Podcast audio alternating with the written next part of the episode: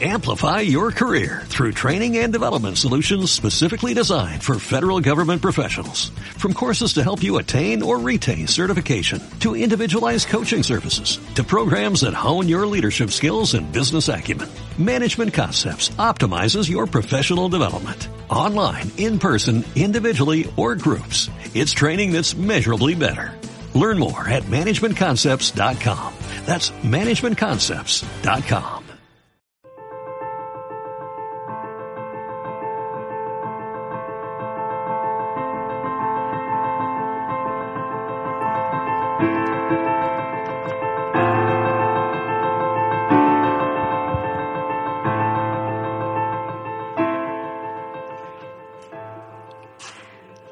buenas tardes, bienvenidos a un nuevo programa de Al otro lado del libro. Hoy con un poquín de retraso, pero son las ventajas de la radio libre que se nos permiten este, este tipo de, de cosas.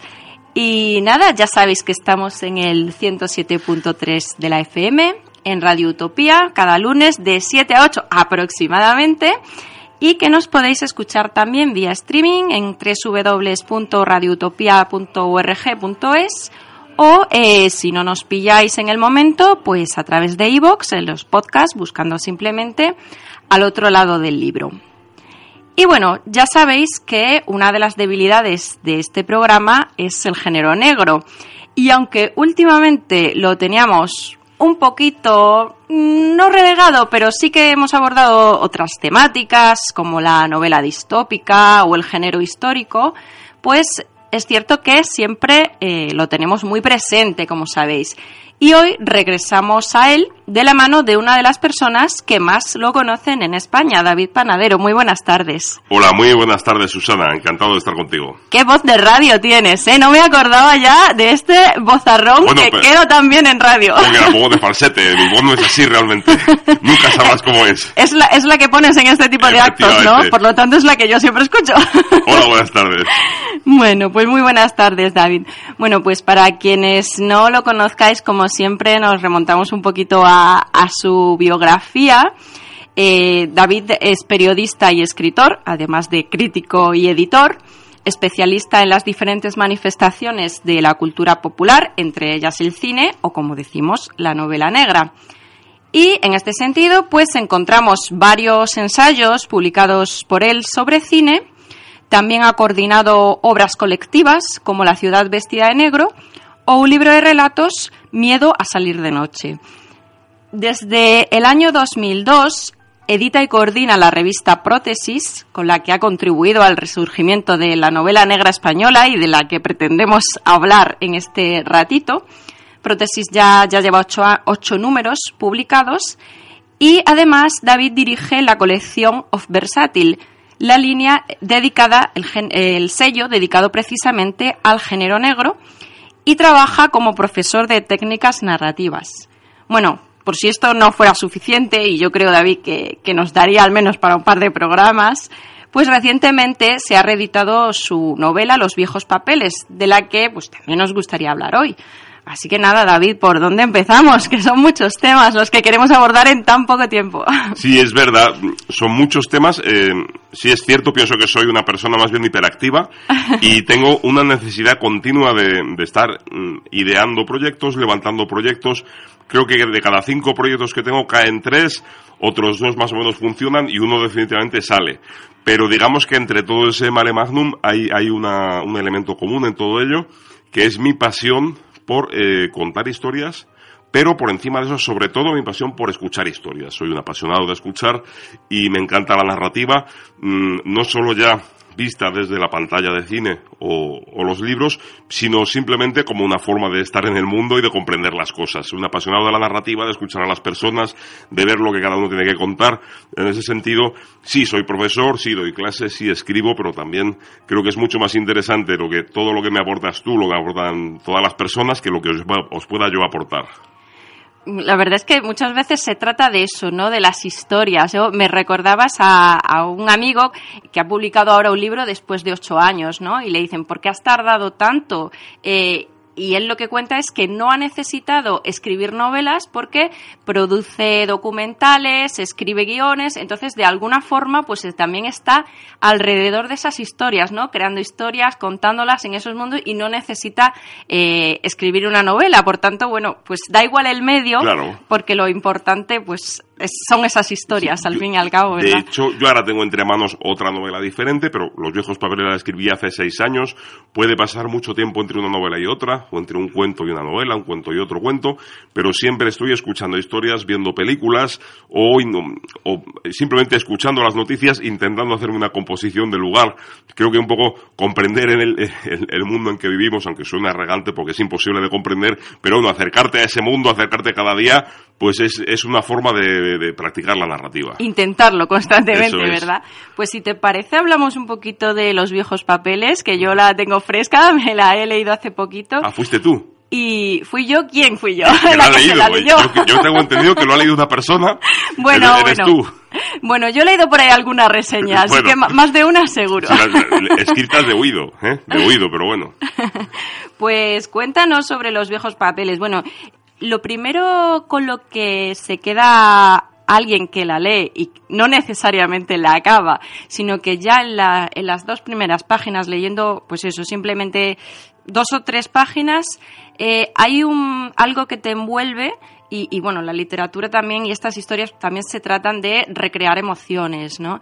Eh, es una parte importante, que mm, eh, quien está del otro lado sienta esas emociones. Y en el caso de los viejos papeles, eh, yo percibía con mucha fuerza un sentimiento de soledad.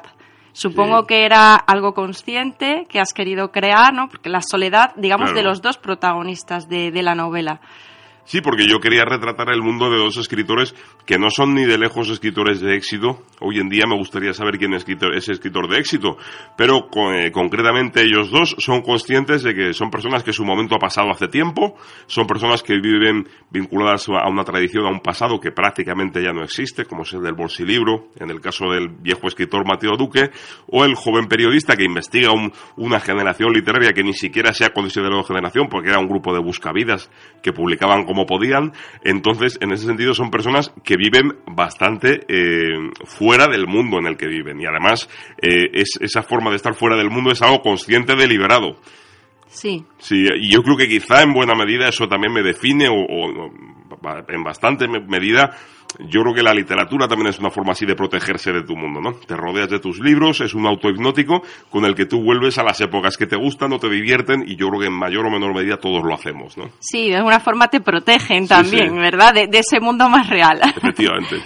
y em, hablando de, los viejos papeles y de, ese, de esa novela eh, de kiosco o novela popular, Em, yo creo que ahí se transmite también algo tuyo y es el entusiasmo por, por la novela, la novela por popular, el protagonista. Bueno, uno de ellos, los dos en realidad, porque uno es escritor, como has dicho, de, este género, y, el otro es un entusiasta del género y se transmite, a mí, a mí me recordaba pues, pues las historias que me cuenta mi padre de esas novelas de, de kiosco del oeste que él intercambiaba, leía una y luego iba al kiosco y por un duro, pues, o, no me acuerdo tan, cuánto, dos pesetas, creo que me decía mi padre, por dos pesetas, pues tenía, tenía otra novela. Entonces, pues también se, se habla mucho de, de este género, eh, incluso hay una historia ahí, sin hacer mucho spoiler, porque tampoco es, es mucho desvelar, hay una, hay un guion, nadie, hay un por medio. Bueno, qué poca fe.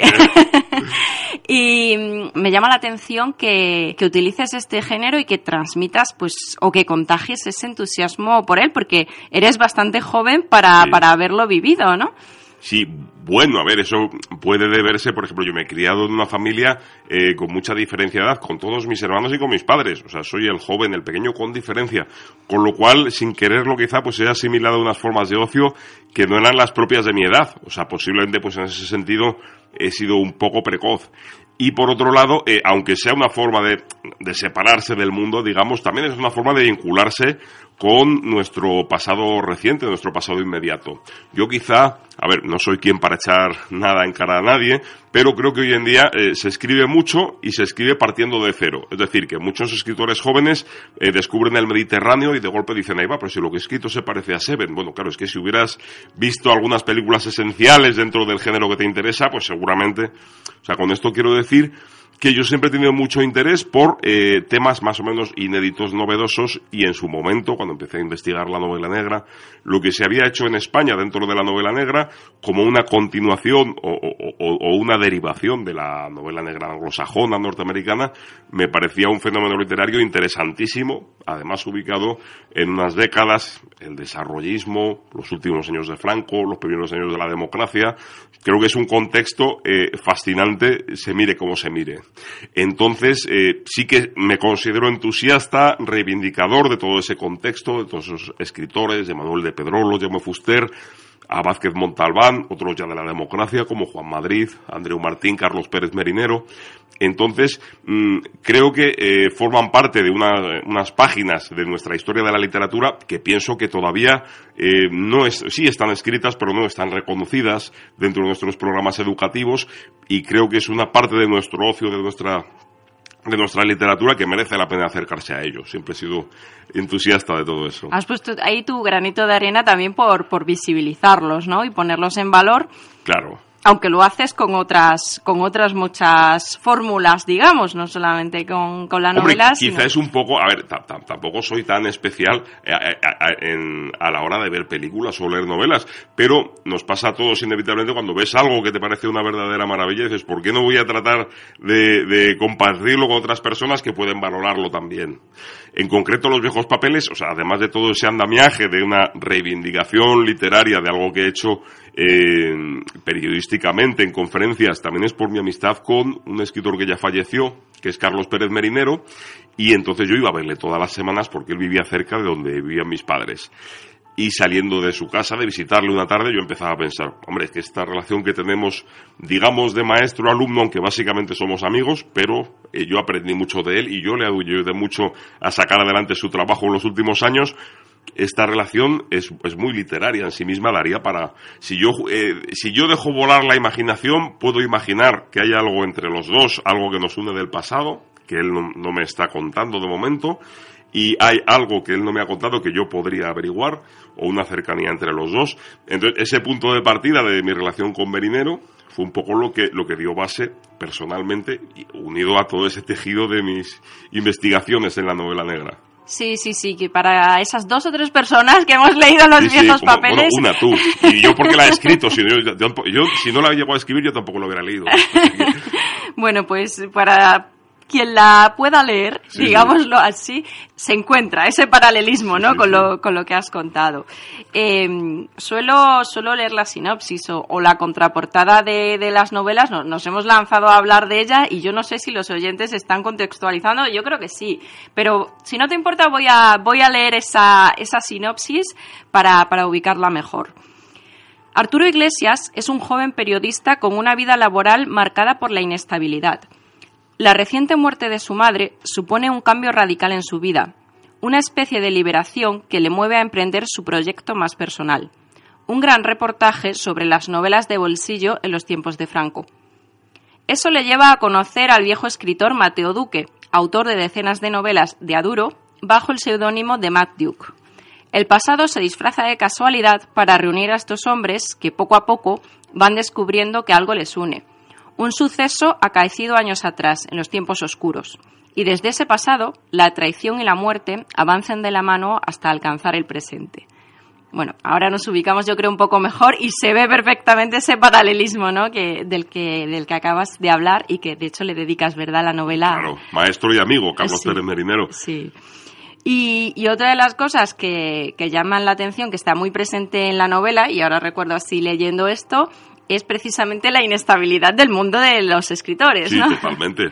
Ese trabajo eh, multidisciplinar que, tienes que hacer en muchos frentes para sobre malvivir, como dice algún colega nuestro por ahí, ¿verdad? Pues queda muy, queda muy presente también en, en el personaje de Arturo Iglesias. Sí, solo te puedo decir que eso ha ido más con los años. ¿eh? sí, ¿verdad? Con la crisis todavía, todavía más. Bueno, eh, ¿Dónde podemos encontrar los viejos papeles, David, para que siempre nos gusta recomendarlas a, los oyentes, que, que, si no luego nos preguntan por las redes sociales, si no lo decimos aquí, porque al final despiertan interés? Pues yo diría, en primer término, alguna librería especializada, por ejemplo, Estudio en Escarlata, en Guzmán el Bueno 46, o, o si no, directamente, por ejemplo, en la página de la editorial, en Cuadernos del Laberinto. Por otro lado, no sé a, a día de hoy cómo va la distribución, pero seguramente es una jugada eh, más restringida a librerías como Muga, eh, en Vallecas, eh, como Burma, en Lavapiés, en la calle Ave María, como Estudio en Escarlata. Entonces, en ese entorno va a ser muy fácil de encontrar. Sí, los, los especializados en, en, novela negra que, que, nos siguen las conocen todas, seguro. bueno, yo quería también hablar de prótesis y no quiero que se nos pase el ratito sin, sin que nos cuentes un poco cómo surge la revista, en qué punto está ahora, porque es verdad que de alguna forma, pues como que ha apuntalado eh, lo que es hoy el escenario de la novela negra en España, ¿no? Claro, es una de las referencias, sobre todo porque llevo muchos años empujando la revista, ha colaborado eh, muchísima gente, principalmente yo diría que los eh, escritores más importantes o buena parte de ellos o bien han aportado relatos o han sido entrevistados o se les ha dedicado un reportaje o se ha, o se ha hablado de sus novelas tanto en la revista en papel como en la página web, en revistaprotesis.com.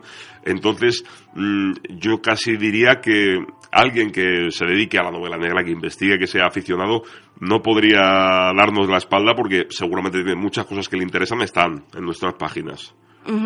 Y bueno, se puede leer a través de la página web, ¿nos la recuerdas? Sí, revistaprotesis.com. Sí, y los, las ediciones en, en, papel pueden conseguirse todavía o cómo. Pues algunas, esas librerías maravillosas donde tienen todos esos incunables de la novela negra, seguramente todavía se encuentra algo. Luego, por otro lado, puedo decir, actualmente estoy trabajando con eh, otro socio, otro pistolero. Dinos que va a salir otro número pronto. Claro, hombre, eso quiero decir. claro. Sí, porque se va tejiendo una red, o sea, con todos estos años, eh, tú eh, apuntas muy bien eh, esa soledad de los escritores, porque yo creo que realmente, si lo tomamos un poquito en serio, más allá de los WhatsApp o de los grupos de Facebook, etcétera, escribir es una tarea solitaria, tú lo sabes, leer es una tarea solitaria, gracias a eso, eh, tanto tú como yo empezamos a tener más puntos en común y, y, de ahí surgen buenas amistades. Yo con estos años, aparte de estas actividades solitarias, he ido creando Mm, buenas amistades y buenas colaboraciones con personas como Luis Alberto de Cuenca, Jesús Ejido, gente muy interesante por toda España, con los que tenemos conversaciones realmente muy variadas y, muy productivas. Entonces, eh, gracias a estas colaboraciones, eh, Prótesis pasa a integrarse dentro de la, del sello Reino de Cordelia como, como un monográfico de su colección de ensayo, aunque mantiene su entidad de revista, pero a efectos de distribución pasa a ser un, un monográfico de ensayo. Y entonces pensamos que para mayo no puede haber mucho en breve mañana pasado pasaré por el despacho de Jesús a trabajar y pensamos que para mayo hay un nuevo número de prótesis, te puedo adelantar incluso el tema. Siempre nos gusta... Qué bien, qué estupenda primicia, me encanta. Para tu programa, Susana, aquí lo tienes. por eso, por eso yo lo señalo ahí. Efectivamente. Efectivamente, pues el, el, próximo número, nosotros siempre, a ver, durante años hemos tratado la novela negra española porque era un frente que había que reivindicar. Como a día de hoy ya mucha gente lo reivindica, creo que esa labor ahora mismo por nuestra parte es innecesaria. Ya llevamos varios años abordando monográficos de otras temáticas. Y la temática que ahora vamos a abordar, eh, hemos querido llamarla detectives raros, que es todos aquellos detectives que salen del canon, que no son ni Sherlock Holmes, ni Philip Marlowe, ni Sam Spade, ni el agente de la Continental, sino un, un sacerdote como el padre Brown eh, que investiga, un loco que sale del psiquiátrico y se pone a investigar como el de las novelas de Mendoza, o un hombre que solo usa la fuerza de los puños como Mike Hammer, o todos esos, aquellos detectives a lo largo de la historia del siglo XX. ¿eh? Hay muchos raros. Rarísimos, los hay. Sí, sí. O sea que a eso va dedicado este, este monográfico. Qué bueno. Entonces, a partir de mayo más o menos, podremos, podremos leerlo. ¿no? Reino de Cordelia, que es eh, además donde publica Alejandro Gallo, ¿verdad? Me recordaba. Claro. Hombre, yo empecé mi colaboración con, con Jesús Ejido, editor de Reino de Cordelia, que previamente llevaba también el sello Reiliar, porque juntos eh, él me invitó a formar parte del jurado del premio Francisco García Pavón. Ajá. Entonces llevamos ya ocho años colaborando con ese premio. Estamos realmente hay malos momentos, hay decisiones que a veces eh, no nos satisfacen del todo a todos. Pero bueno, por encima de detalles, eh, que, el trabajo siempre es trabajo, tengo que decir que creo que estamos muy contentos de, de, nuestro trabajo con el premio Francisco García Pón, cómo lo estamos llevando, cómo lo estamos impulsando. Y entonces a raíz de aquello han ido surgiendo más frentes para, para los dos, entre ellos este prótesis.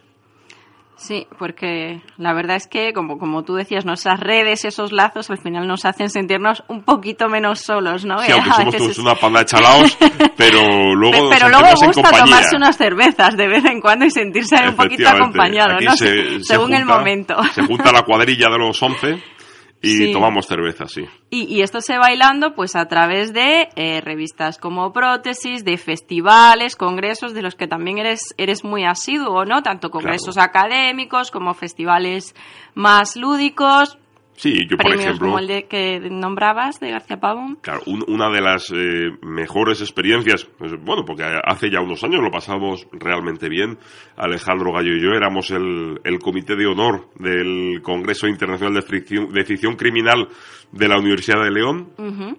Nos recuerdo experiencias muy gratas con académicos de todas partes del mundo, asiáticos, norteamericanos, eh, europeos, de todas partes. Y en aquellas fiestas multitudinarias, bueno, no, fiestas después de los congresos, después de las conferencias, pues había actividades muy, muy interesantes.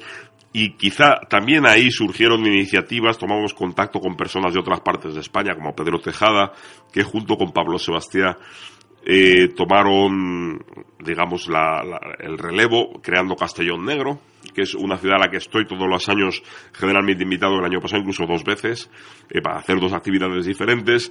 También con Juan Bolea, pues, siempre hay una red eh, en, la, en la cual pues sabemos que como no nos quieren en ningún sitio, nos tenemos que cuidar entre nosotros y estamos ahí encantados. Oye, y eso de miembro de comité de honor suena estupendo, porque al final es recibir a la gente para, para fiesta, ¿no? Claro, claro. no, no, para actividades lúdicas y demás. sí, me- me- una vez me preguntaron en una emisora de, de allí, no sé quién sería el señor, y a us- usted qué ventajas tiene por ser el comité de honor. Y yo, pues mire, yo le atiendo la llamada desde una piscina, aquí hay muchas chicas, me están trayendo fruta picada y voy a dar unos largos antes de dar la conferencia.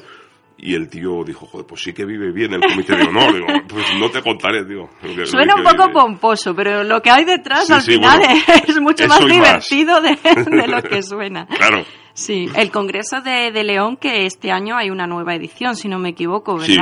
¿Verdad? Ujú. Otros planteamientos, bueno, yo actualmente ahora no colaboro, quizá hay muchas actividades, eh, hay que ir todos unos caminos u otros, por la razón que sea, pero vamos, sí, pues ahí siguen haciendo también cosas. Sí, sí, sí. Bueno, que es que ya hay que seleccionar mucho, ¿no? Los que seguimos el, el género, entre tanto festival y congresos académicos hay menos. Claro, Ya est- están cogiendo también quizá fuerza, pero, pero la verdad es que hay que ir seleccionando, ¿no? No se puede llegar a todo, pero tiene muy buena pinta el, el Sí, Congreso sí. De, de León de este año. Eh, a ver, a ver, ¿qué, ¿qué más nos quedaba por aquí? Ah, bueno, claro, yo qu- quería también preguntarte por, por tu papel en Versátil, porque es una cosa que, que interesa mucho a, a nuestros oyentes, sobre todo pues eh, muchos escritores primerizos que tienen ese manuscrito en el cajón y no saben qué hacer con él. Y eh, un tema que, que llama mucho la atención y que es muy desconocido es el mundo de la edición. Pues por aquí han pas- ha pasado desde gente que, que ha tenido mucha suerte, que la suerte siempre va unida, por supuesto, al trabajo y a la calidad, como es Luis Rosso, que con su primer, con su primer manuscrito, pues eh, fue fichado, digamos así, por una agencia literaria importante que a su vez eh, eh, lo puso en contacto con Ediciones B, de forma que ha tenido una oportunidad de, de que su libro pues tenga una tirada importante y se visualice siendo pues todavía muy muy joven, ¿no? Entonces está este caso y luego hay otros muchos casos también de buenas novelas, como es el caso de Adolfo Martín, que es la novela negra también que se ha autoeditado y entre medio pues todo una eh, todo tipo no de, editoriales y de formas de, de publicar su libro entonces en tu caso con tu trayectoria y con tu, digamos, encargo actual dentro de, Versátil, pues cuéntanos un poquito cómo funciona esto, qué es lo que, qué es lo que es más importante para un editor.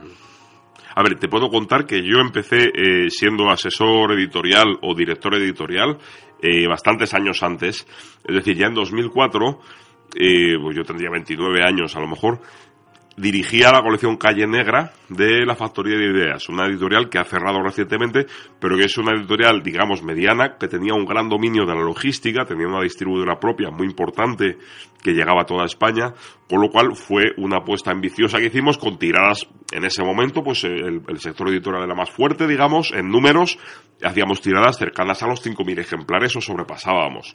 Entonces fue un momento editorial momento dulce si nos ceñimos a las fechas, a, las cifras.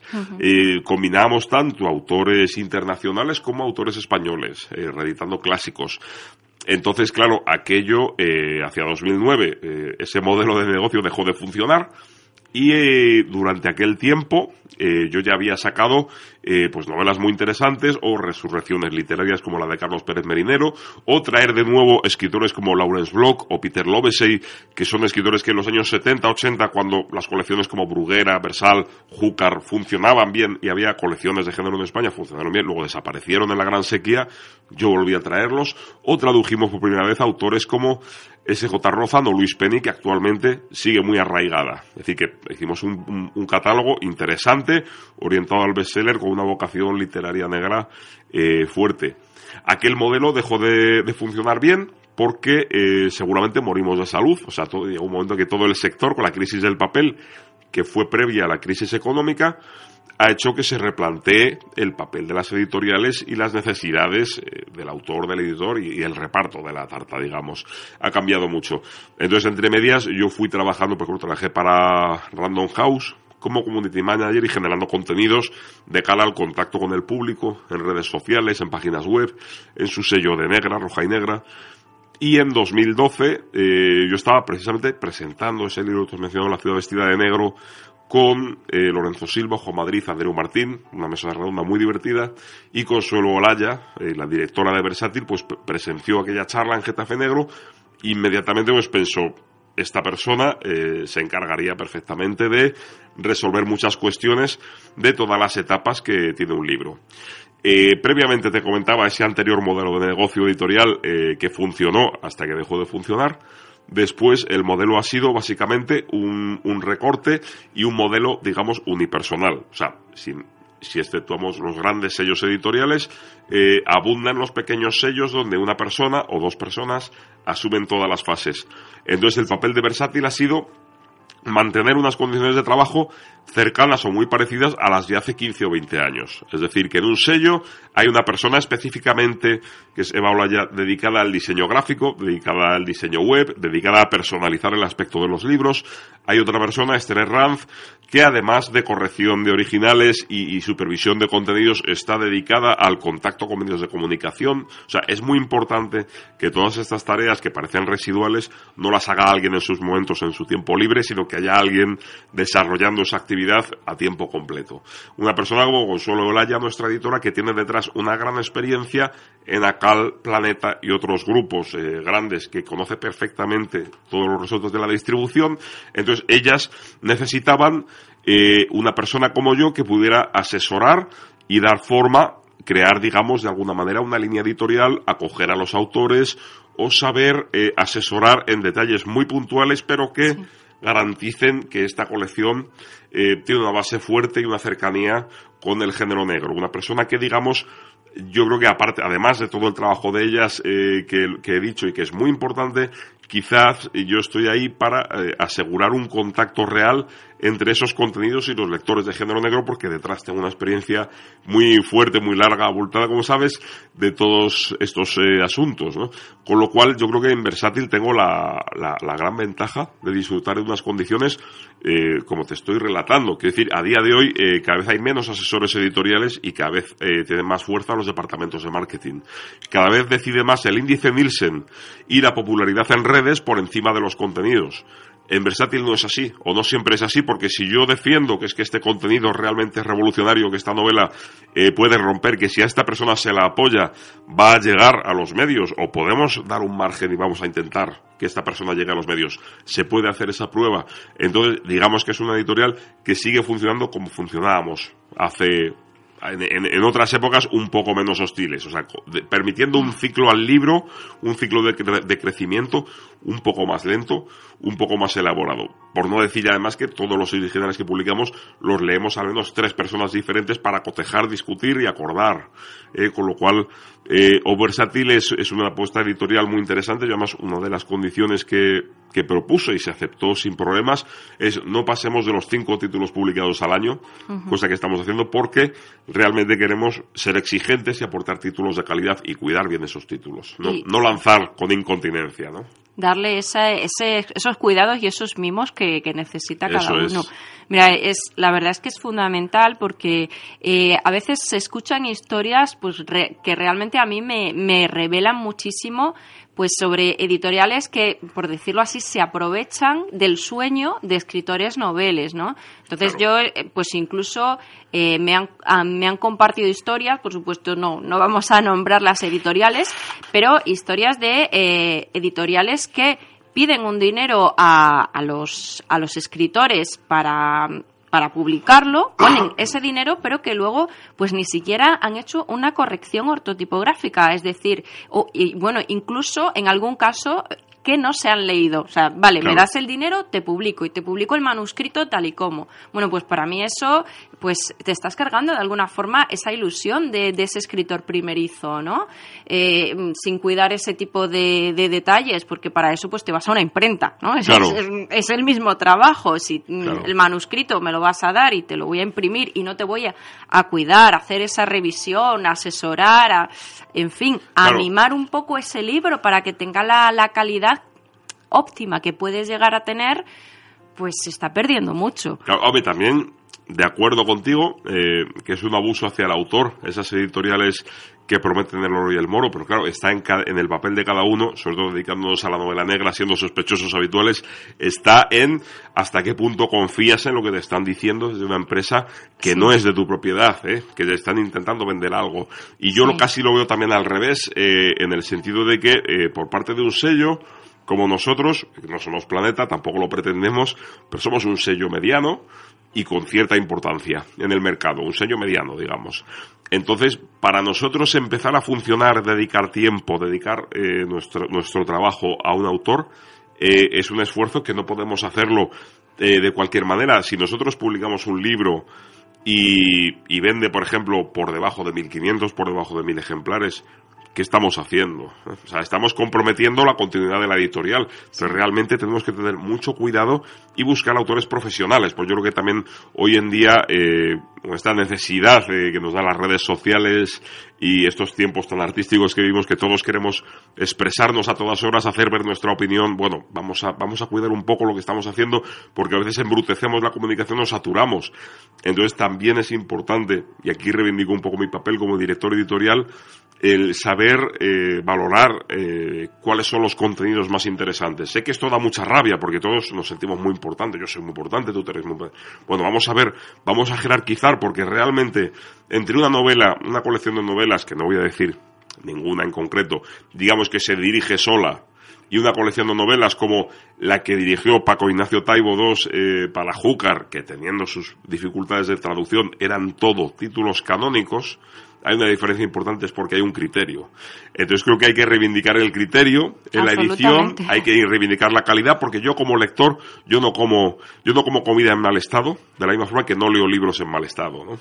Sí, sí, sí, sí, estoy absolutamente de acuerdo. Eh, y, también es cierto que, sí, que, es responsabilidad también de, la persona que, al final está firmando un contrato con esa editorial, pues el hacerse cargo de, todo. Pero muchas veces no se sabe y quizá eh, hay por eso te decía que mm, quizás se aproveche de, esa ilusión y, y, de esas ganas de publicar, sobre todo el primerizo, porque luego a medida que uno va evolucionando, va aprendiendo de estos temas, pues, pues como, en, el, mundo real, en cualquier otro aspecto, pues se hace ya como, que tienes el, diente torcido ahí un poco más espabilado, ¿no? Yo creo que esto es un conflicto social fuerte, o sea, estos tiempos de la Operación Triunfo, estos tiempos del coaching, de la autoayuda, en que todos servimos para todo, no un momento. A lo mejor tú sirves, tú eres muy buena en natación, digo por decir algo, y a lo mejor yo no serviría para correr los 100 metros lisos, porque soy una persona gruesa. Entonces vamos a meternos un poco en la cabeza que cada persona tiene unas habilidades determinadas y no otras, y no todos valemos para todo.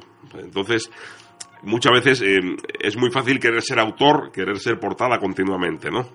creo que a veces es más interesante eh, escuchar el criterio de los demás, ¿no? Y en ese sentido, pues la apuesta de Versátil es, esa, es apostar, bueno, hacer vuestra selección y apostar por una serie de, autores, de, obras que consideráis eh, de calidad, que tienen, Que tienen su, su proyección, limitaros a esas, pero cuidarlas efectivamente no pasar de los cinco títulos anuales. Posiblemente ahora, no te voy a adelantar títulos, pero ya barajamos eh, publicaciones de autores eh, foráneos, eh, una novela canadiense bastante interesante, alguna novela francesa, porque ya que hemos consolidado un mercado español interesante, con una nómina de autores interesantes como Empar Fernández, Claudio Cerdán, ¿por qué no ir a por más? ¿no? Entonces puede haber crecimiento en versátil. Interesante. Bueno, pues se nos va acabando el tiempo. Siempre me, gusta que, nos recomendéis eh, nuevos libros. En tu caso, bueno, Puedes recomendar el que te dé la gana, por supuesto. Pero, pero sí que te pediría que recomendaras algún clásico y también alguno del panorama actual español, que sea, sabemos que lo conoces bien, vamos a aprovecharnos un poquito de ti en ese sentido. Perfecto, pues a ver, de clásicos te voy a recomendar pues la novela que da nombre a mi revista, que es Prótesis, de, de Andreu Martín. Me lo imaginaba, no sé por qué. Claro, claro. Hombre, a mí me parece muy interesante toda aquella generación y, y, yo creo que en mi caso va más allá de la mitomanía o de la soledad o del, o del hipnótico. Realmente una generación eh, que ha luchado por su libertad, pero también por la nuestra. Una generación de periodistas, escritores que se han encontrado más de una vez con la censura o que se han encontrado con represalias por parte de sus oponentes. Estoy pensando, por ejemplo, en Juan Antonio Bardem, cuando hizo aquella película sobre el asesinato, la matanza de los abogados de Atocha, que había grupos paramilitares como los de Cristo Rey que le amenazaban continuamente de muerte. En esas condiciones, hacer novela negra tenía un, sentido del riesgo que a lo mejor se ha ido perdiendo. También es razonable. O sea, a lo mejor ahora los riesgos son diferentes. Entonces, la novela Prótesis de Andreu Martín, que, que narra ese elemento social nuevo, el macarra, el delincuente enfrentado a muerte, con un policía que viene de la vieja guardia y que no está de acuerdo con que todos seamos iguales ante la ley, es una novela que expresa muy bien ese conflicto de una forma muy, muy plástica y, que además hay que releerla de vez en cuando porque cuando has leído cinco o seis páginas siempre te vas dejando pasar la vista, te das cuenta que ya no puedes parar. Una hmm. fuerza especial. ¿eh? Y también quiero recomendar a una novela que estaba leyendo esta mañana, que es el último premio Wilkie Collins de novela negra.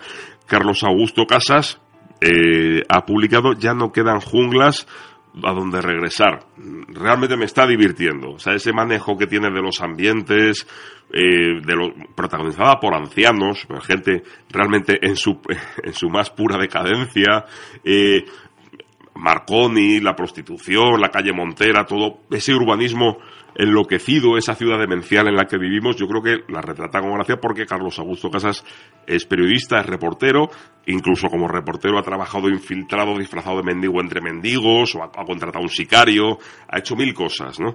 Y creo que sabe muy bien meterse en esos ambientes y contarlos con gracia. Entonces es una novela que vale la pena. Sí, pues nos, nos, las apuntamos las dos, tanto releer prótesis o leerla para quien no haya tenido la oportunidad, como ya no quedan junglas a las que regresar, ¿verdad? Sí. Además, ese toque divertido tan necesario muchas veces. Efectivamente. Muy bien, pues eh, qué bien, hemos ido bien de hora. Al final, al final hemos ido bien de hora. Pero no queda media hora. Nos quedan cuatro minutos porque tenemos que dar paso a Diálogo de Mentes, que hoy va sobre religiones. Es el programa de psicología de Radio Utopía que estrenamos hace poquito y, que vamos, vamos abordando diferentes temas y hoy, hoy José Manuel, el psicólogo, nos va a meter en las religiones. O sea, que, promete mucho esto también. Creo que nos lo vamos a pasar bien. Siempre nos lo pasamos bien con, con él y creo que con este tema también. Eh, pues no sé, no sé si quieres añadir algo más, David, o, nos despedimos y, les dejamos espacio para que vayan.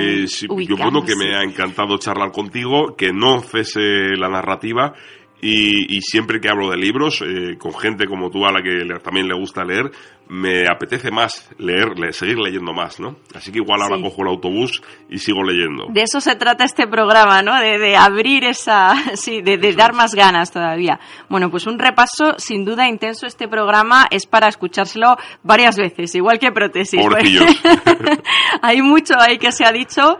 Así que en poco tiempo, pero, pero muy intenso. Muchas gracias, David, por acompañarnos este ratito. A ti, Susana. Y nada, pues nos vamos ya, como decimos. Dejamos a José Manuel y a Juanjo que, preparen aquí su, su programa y nada, hasta la semana que viene.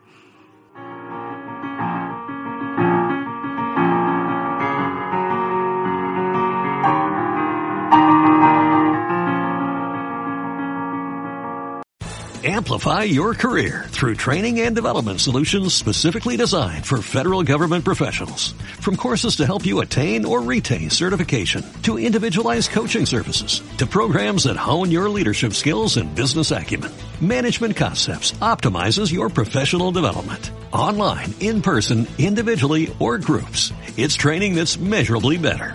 Learn more at managementconcepts.com. That's managementconcepts.com.